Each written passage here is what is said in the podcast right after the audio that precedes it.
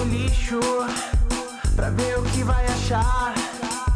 Não é lugar de capricho, tem qualidade duvidosa. É vigilância sanitária e tudo pode nessa ficção.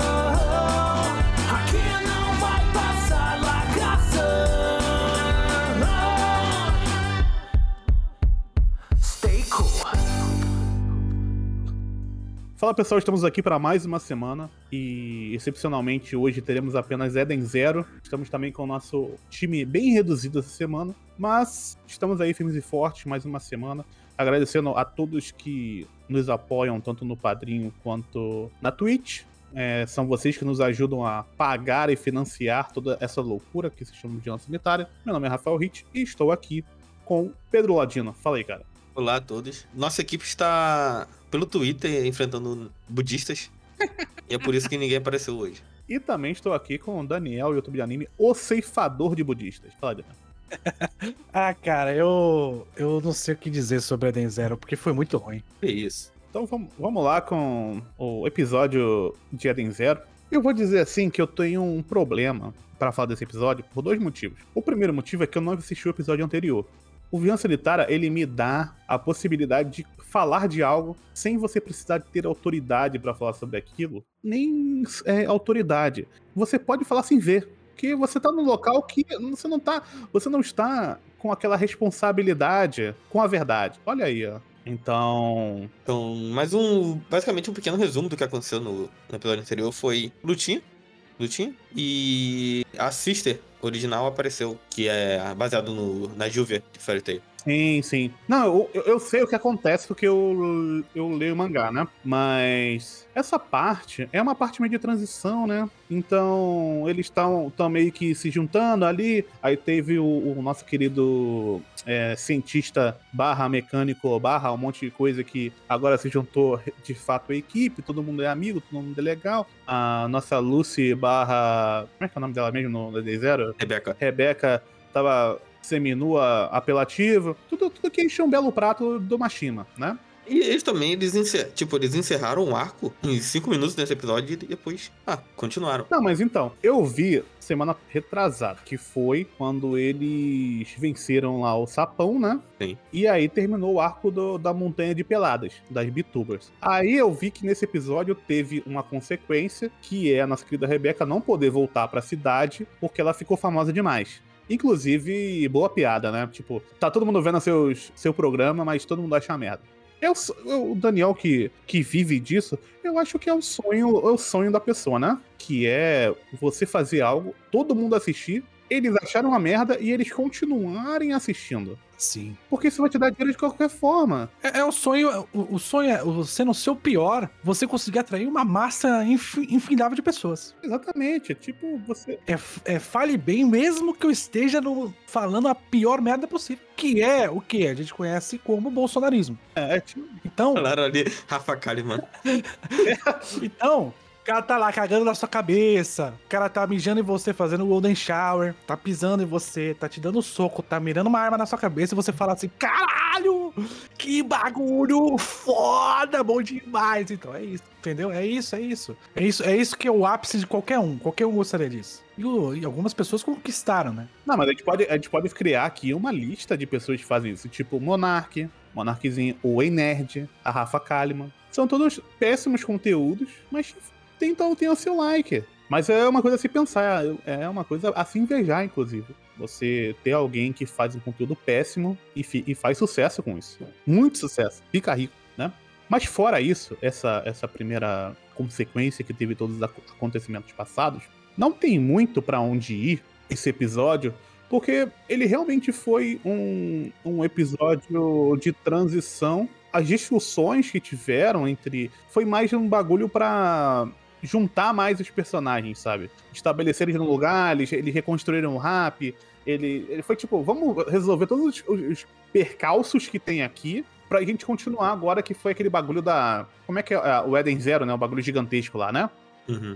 Não sei nem se o nome é Eden Zero agora, porque o Eden Zero. Enfim. Falando do, Do que que você tá falando? Aquele bagulho gigantesco lá que aparece no final do episódio. Colosso, sei lá. É, o, tem, vários, tem vários heróis, o nome- um deles, inclusive, como o Geek lembrou, é Orgia, o nome dele. Uhum. Boa. Obrigado, Mashima. E, mas você comentou do, dos personagens, e pra mim foi a melhor parte do episódio, que foi os personagens interagindo entre si. Uhum. Porque eu prefiro mais isso do que batalha, batalha, batalha. Então, pra mim, foi uma parte boa do episódio. Ainda que o, o pace não ficou muito bom assim.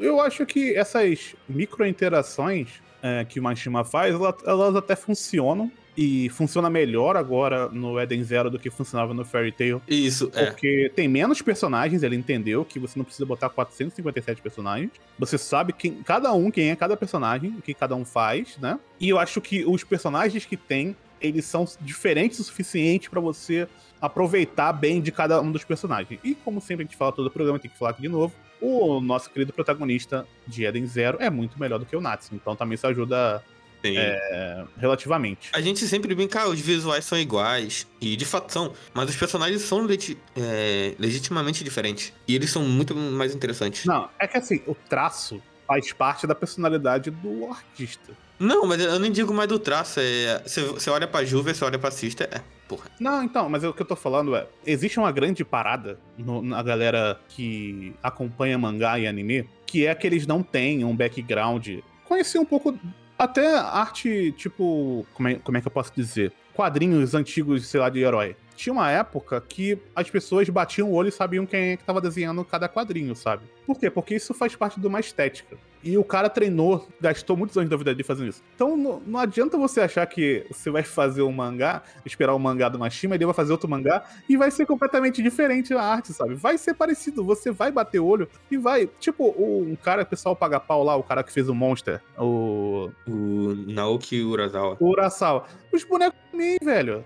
Uhum. são. Ah, não, não é igual. É igual sim, a, a arte é a mesma merda. Então, é uma. Às vezes é uma discussão bem boba que rola em relação a isso, mas é, é, é perceber que. Que é- o cara não tá sendo a cópia dele mesmo. É, ele tá fazendo o que ele sabe fazer. E, e, e no caso do Mashima, ele, ele comprou totalmente essa parada, porque você vê, ele tem vários mangás reunindo os protagonistas, Uhum. tem um mangá com 500 gelaus, então é uma coisa dele e ele assumiu. Sim. Mas, eu, mas voltando, eu acho os personagens legitimamente muito mais interessantes Uhum. do que, do que o de Fairy Tail. E como tu falou, a, a- o elenco ser menor ajuda muito nisso, porque você consegue fazer uma interação mais simples e funciona. Eu tava até falando disso, falei disso num vídeo hoje, que eu postei. Que no primeiro episódio do anime tinha, tipo, já, já apresentaram uns 15, 16 personagens. Uhum. E você tem um plot ali. E como é que você vai desenvolver o plot com tanto personagem? Sim. Porque você tem que se preocupar com as relações, o que cada um tá respondendo. E se você. E aí o que acontece? Acontece o que acontece Fairy Tail, que fica uma, tipo, uns três minutos mostrando a reação de todos os personagens. e aí, quando o Mashima ele tira esse viés da, da própria história, ele abre margem pra ele poder falar coisas. O problema é que é o Mashima falando coisas. Esse que é o problema. E aí, a gente tem, o, a gente tem todo o plot, que foi o plot de é, escravi- escravidão e. O que é que teve mais? Teve a questão da. da do... controle do, do sentido. Teve um lance do, do, do sapinho lá que ele tava falando um pouco sobre o, o cara ter bens e achar que pode controlar, né? a É, é, é, isso, isso. Né? É, escra- é, é, o, tra- o tráfico é, de De mulheres, humanos, é. de humanos e a utilização do, do bem natural como uma coisa pra fazer você enriquecer. Uhum. E aí ele fez isso e ele terminou como? Entendeu? Um socão. Ele terminou.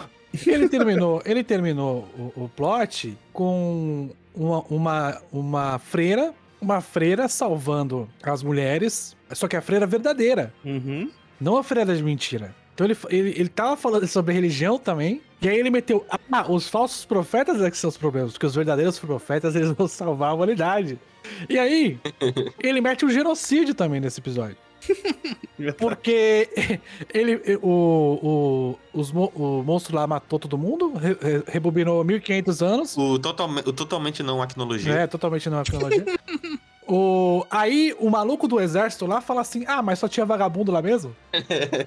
aí eu falei: kkkk, Machima, tá de sacanagem, né, porra? E aí o, o que a gente tem, a gente teve foi um genocídio aprovado pelo governo, né? Uhum. Então é. É nada mais, nada mais é do que Brasil. E aí, e aí o, que, o que me preocupa é isso, porque o Mashima, ele tá com menos personagem, me falaram que esse arco é o pior mesmo. Sim, é assim, Né? é assim. É, Vamos confiar. é, Uhum. foi aqui, foi aqui, eu até falei no grupo, foi aqui que eu parei de ler. Sim, sim, essa, essa, parte, essa partezinha é chata. É que o mangá do, Eden Zero se lê muito rápido, então. É, a questão é, ele vai. Porque assim, até agora, qual que é o problema também? Até agora ele tava apresentando o personagem. Sim. Entendeu? Então, como que ele vai agir agora? Ele vai apresentar mais personagem, vai continuar com esse problema? Ou ele vai parar de apresentar o personagem pra poder ter, de fato, desenvolver a história? Porque o problema do Mashima é esse. Ele não parou. No Inferno ele não parou de apresentar personagem. Uhum. A cada três, quatro episódios tinha um personagem novo, pelo menos, no mínimo. Isso quando não tinha uma guild nova, uma- um país novo.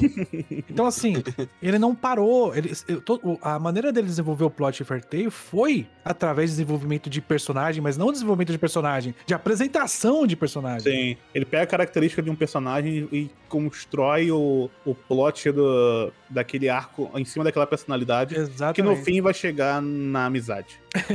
E aí, a, aí a questão agora é, ele vai fazer essa escolha de novo? Ele vai se utilizar disso de novo? Porque até agora sim. Até agora ele usou isso, né? Sim. Ele usou o plot da, da freira justamente pra isso. Eu acho que eh, nesse sentido de como contar a história é, é parecido, mas é mais eficiente aqui porque ele é menor. É, é, o, que, é o que eu espero. Talvez se ele expandir vai ficar muito ruim. Até onde eu li lá no capítulo 80 e pouco ainda tava legal. Não sei como é que ficou depois. Mas é isso de Eden Zero? É isso. É isso? A gente falou do, do, banho do, do banheiro do Gugu? Ah, essa a gente poderia só ignorar. Fala da banheira Porque. Não, porque assim, o, o episódio foi muito ruim. do. Sim. E ele foi muito ruim porque o episódio inteiro foi a banheira do Gugu e um monte de piada sem graça. O que me surpreende, o que deu a sensação de filler. Parece, né? Parece. Foi um mon- monte de filler pra chegar no final do episódio e falar: olha, esse aqui é o novo plot. Então, é, o- é o que eu tô falando, o pace do episódio foi muito esquisito. Uhum. Porque ele terminou, ele terminou o arco em 5 minutos, ele fez a interação com o pessoal, e depois ele ficou faltando mais 10 minutos de episódio. Então ele não tinha o que fazer. Aí ele só meteu qualquer coisa. Ah, ele, ah, mano, tamo aí, né? Tem que terminar, né? Tem que bater, que bater 20 minutos aí. então, sei lá. Foi basicamente isso que aconteceu. Não lembro se no mangá era assim, mas. Mas é isso então, gente. Vamos para o Curious Cat. O Matheus já tá aí, firme e forte. Ah, Nosso Magalu aí deu uma liberada nele aí pra ele poder participar do, do nosso querido Curious Cat. Mas estão dizendo aí que o, o Banhaninho tá com a arma apontada na cabeça dele. não sei do que você tá falando, Rich. Oi, pessoal. Me atrasei por pura e espontânea vontade. Estamos aqui hoje para gravar o nosso Curioscat.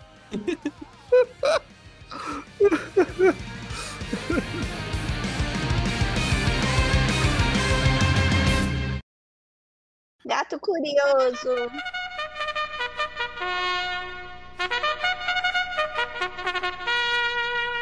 Então vamos lá, gente. Vamos de Curious Cat aí. Vamos lá, quem quiser enviar perguntas, exclamação Cucat, vocês enviam as perguntas de vocês.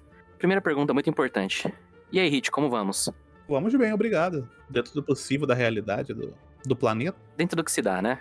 Quais mangás ou animes vocês gostaram quando eram mais novos e hoje tem dúvida se era bom mesmo? Reborn.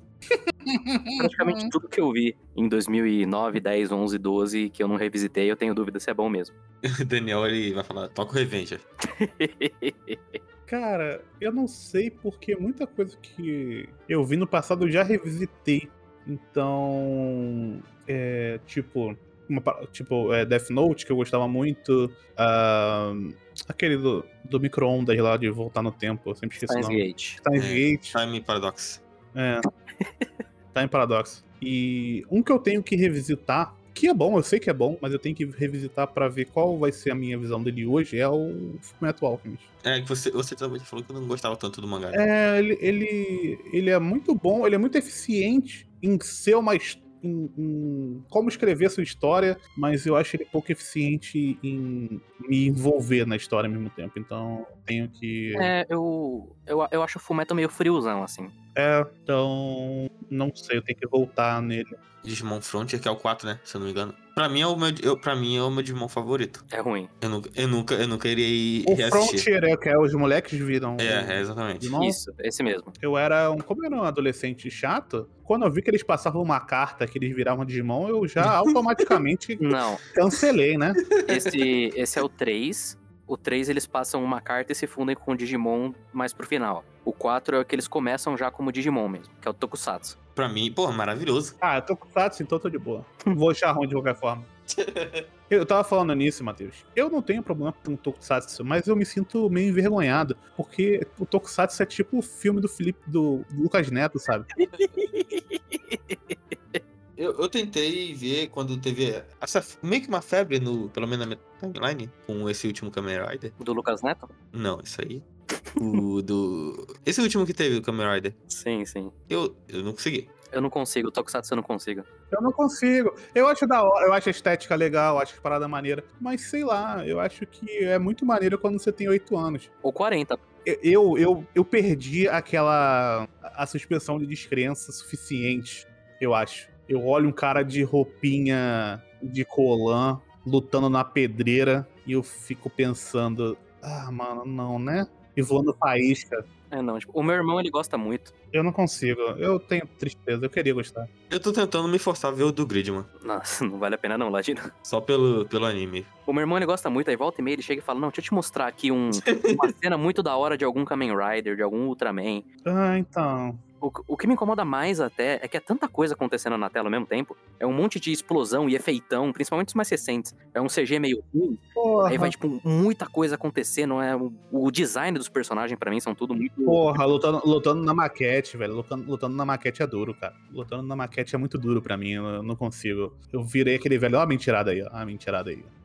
Não consigo, cara. Aí per perguntaram, mas você não é o Manchete Sauro? Sim, mas eu nunca fui muito fã de Tokusatsu. Eu assistia muito Cybercops. E eu achava idiota na época, mas eu achava mágico ao mesmo tempo. Que eles estavam lutando contra alguém. Ele falava, nossa, mas eu preciso de uma pistola. Aí ele ia correndo numa pedra, tirava uma pedra, digitava um número numa pedra. Aí apareciam uns tubos CGI, onde a arma viajava pelo, pelo tubo e ele pegava. Então eu, eu, eu via Cybercop só pra esse momento. pra saber de qual lugar ele ia conseguir pegar as armas. Mas eu sempre achei meio idiota. Eu nunca fui fã nem do- dos Power Rangers, que eram bem mais conhecidos aqui no ocidente, né? Meu amigo, meu amigo. Vocês já tentaram assistir, vocês já tentaram assistir Power Rangers atualmente, a primeira temporada?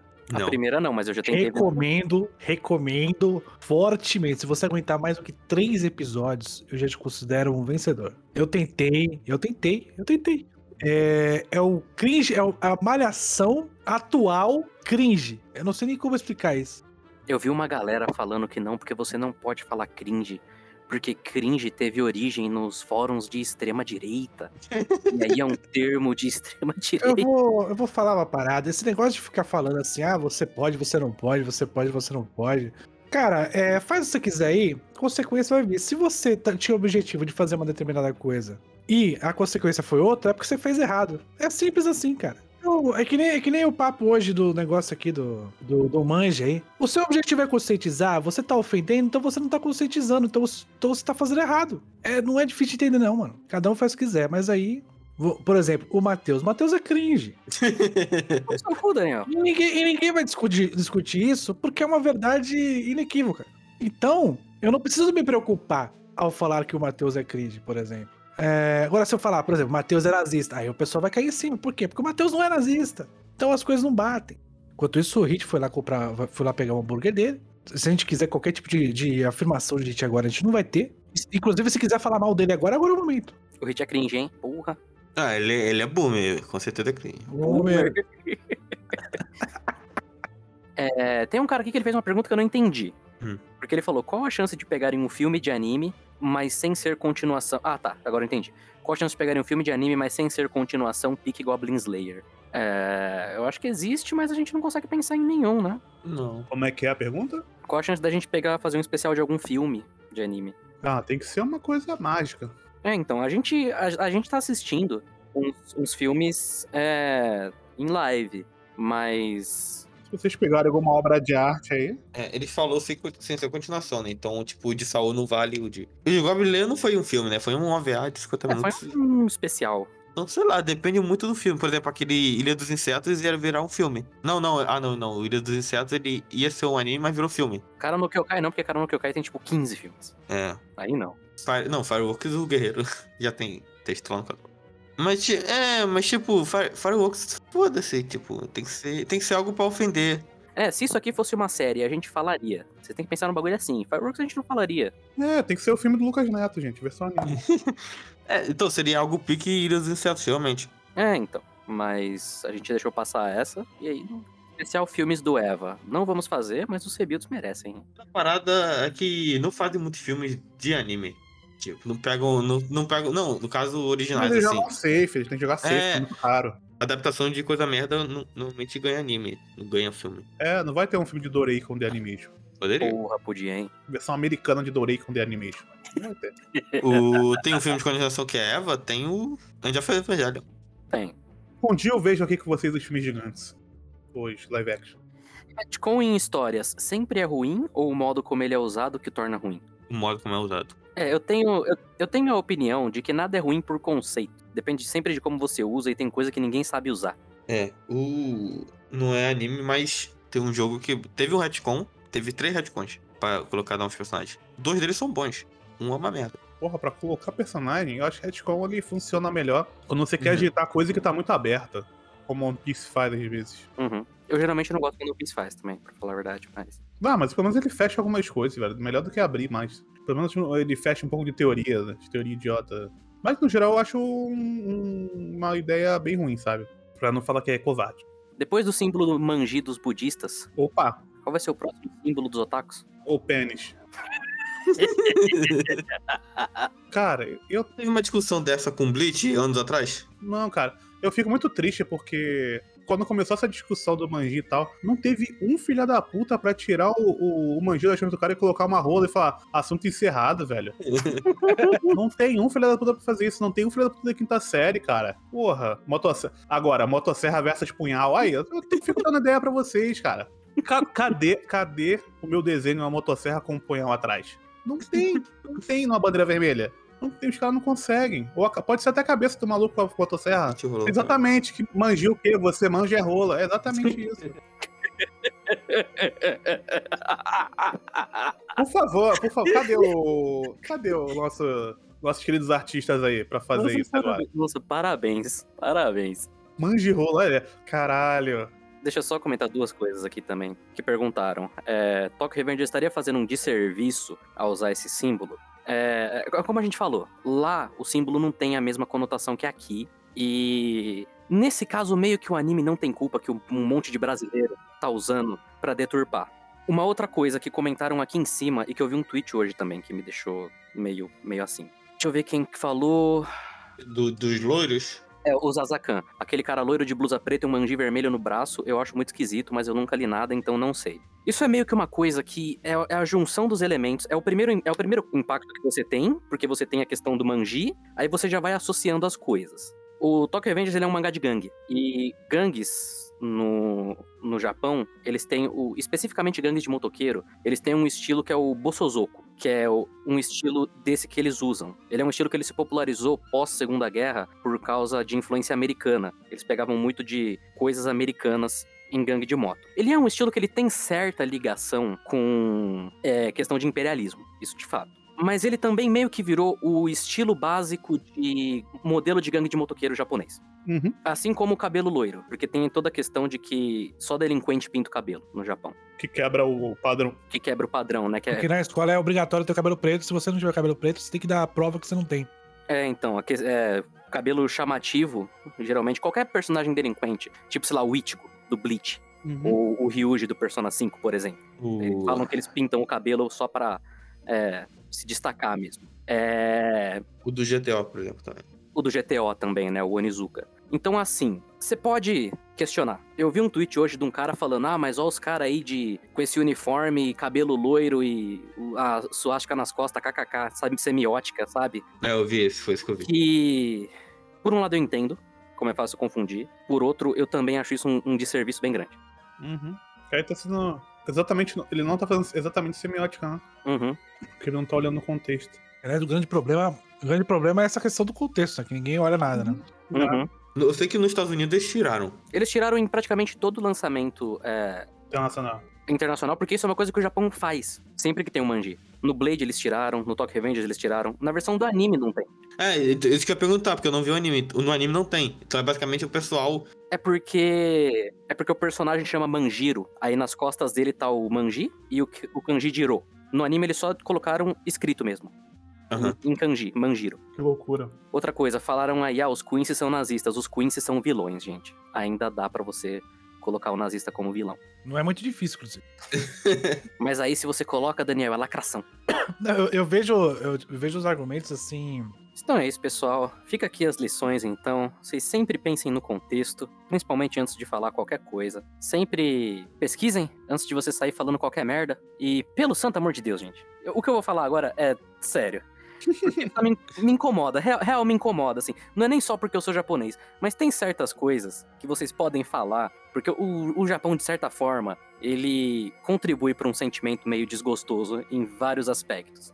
Mas tem certas horas que vocês só estão sendo. Eu não digo. Eu vou falar vocês de uma maneira generalizada, assim. Mas tem certas formas que as pessoas elas são muito racistas com japoneses, Oh. com a cultura Aham. japonesa, sem perceber. E o que mais me incomoda é que geralmente é um, é um racismo só pra pagar de desconstruidão mesmo, sabe? Tipo, nossa, esses japoneses aí são tudo pervertido mesmo. Esse tipo de coisa, sabe?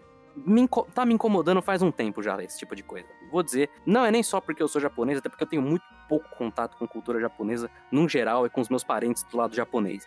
Mas tá me incomodando. Só queria dizer isso. É, olha que loucura. Nem todo mundo é otaku no Japão. Então é isso, gente. Ficamos por aqui então essa semana. Um beijo pra vocês, meus nazistas. Fiquem bem. Bem longe de mim, por favor. E de qualquer outro ser humano. Um abraço. Tchau, tchau, gente. Abraço. Valeu. Tchau. Tchau, tchau, pessoal.